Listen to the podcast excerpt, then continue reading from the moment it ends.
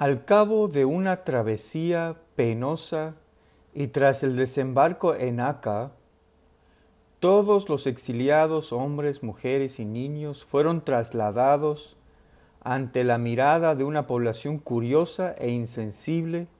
congregada en el puerto para contemplar al dios de los persas, a los cuarteles del ejército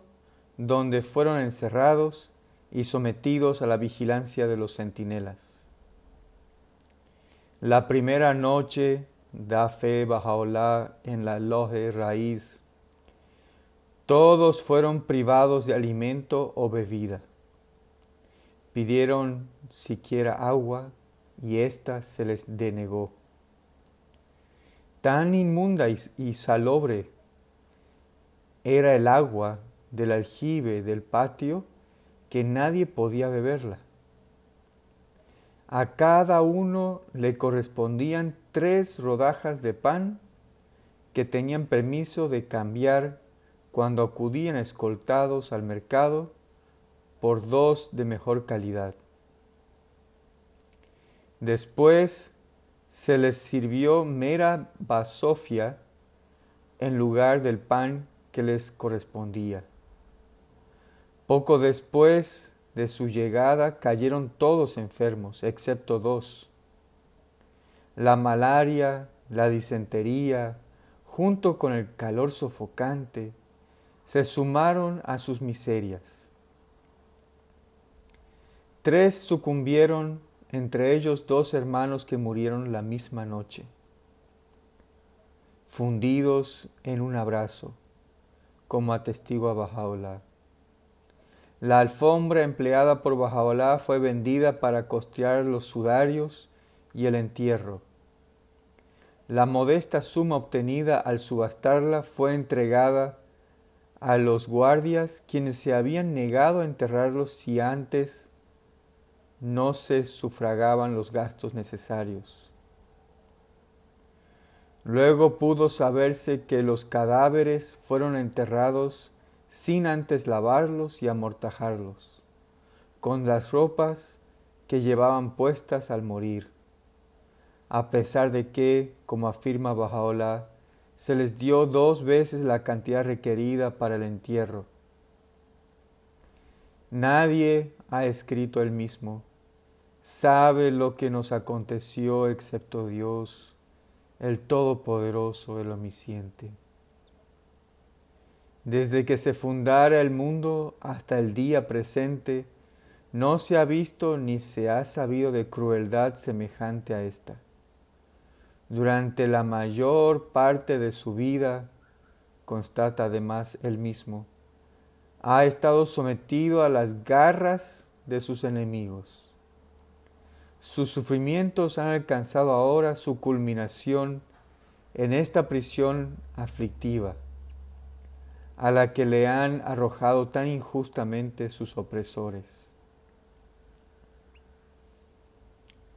Los pocos peregrinos que, pese a la prohibición que había sido rígidamente impuesta, lograron alcanzar las puertas de la prisión, algunos de los cuales habían recorrido a pie toda la distancia desde Persia, hubieron de contentarse con una mera vislumbre del rostro del prisionero, mientras de pie más allá del segundo foso miraban hacia la ventana de su prisión. Para, para gran desasosiego suyo, los poquísimos que lograron penetrar en la ciudad tuvieron que volver sobre sus pasos sin siquiera llegar a ver su rostro.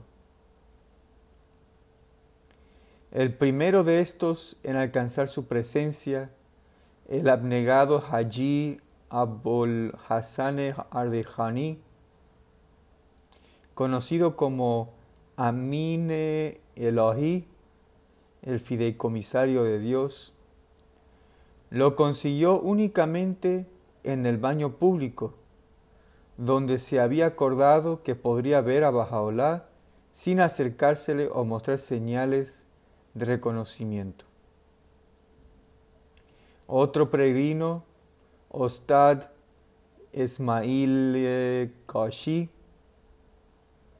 procedente de Mosul, se apostó en el extremo distante del foso y, tras otear durante horas en adoración arrobada, mirando hacia la ventana de su bienamado,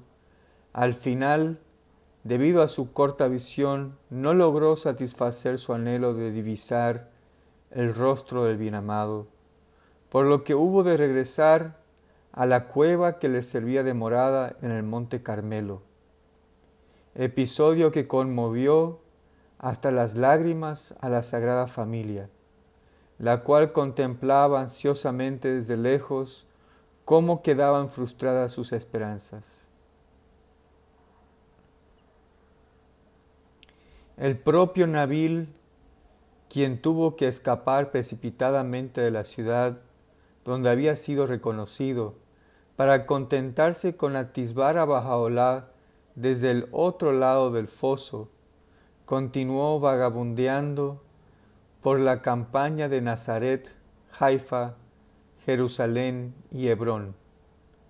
hasta que le atenuaron, hasta que la atenuación gradual de las restricciones le permitió sumarse a los exiliados. El peso espantoso de estas tribulaciones se añadía ahora el luto de una repentina tragedia, la pérdida prematura del noble, el piadoso Mirza Mehdi, la rama más pura,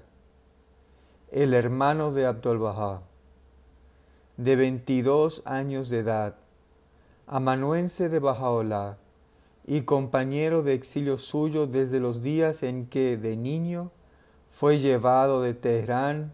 a Bagdad para reunirse a su padre tras su regreso de Soleimanié. Se encontraba caminando por la azotea de los cuarteles durante el crepúsculo de una tarde, absorto en sus preces acostumbradas, cuando cayó por una claraboya desprotegida y se estrelló contra una caja de madera puesta en el suelo y que perforó sus costillas. De resulta de cuyas heridas le sobrevino la muerte veintidós horas después, el vigésimo tercer día de Rabiol Aval de 1287 DH, 23 de junio de 1870.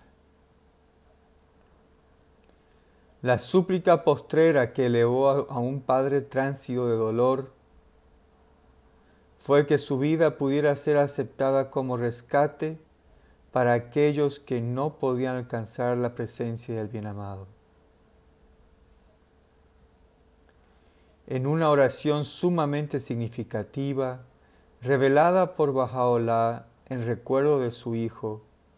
una oración que exalta la muerte de éste al rango de aquellos actos de expiación relacionados con el sacrificio previsto por Abraham de su Hijo, la crucifixión de Jesucristo y el martirio del Imam Hossein, leemos lo siguiente. Oh mi Señor, he ofrecido todo lo que tú me has dado para que tus siervos puedan ser reanimados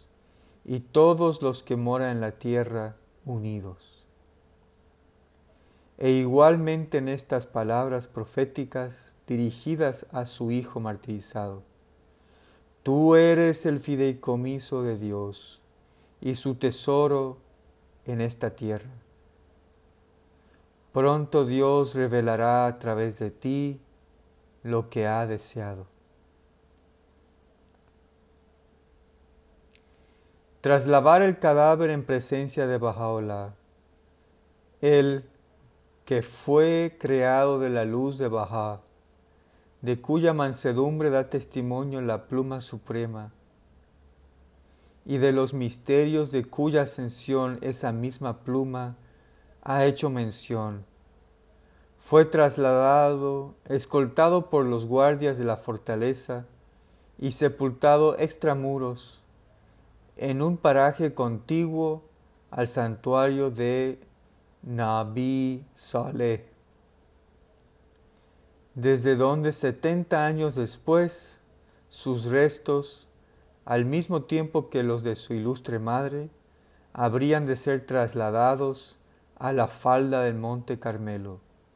en los recintos de la tumba de su hermana y a la sombra del santo sepulcro del Bab.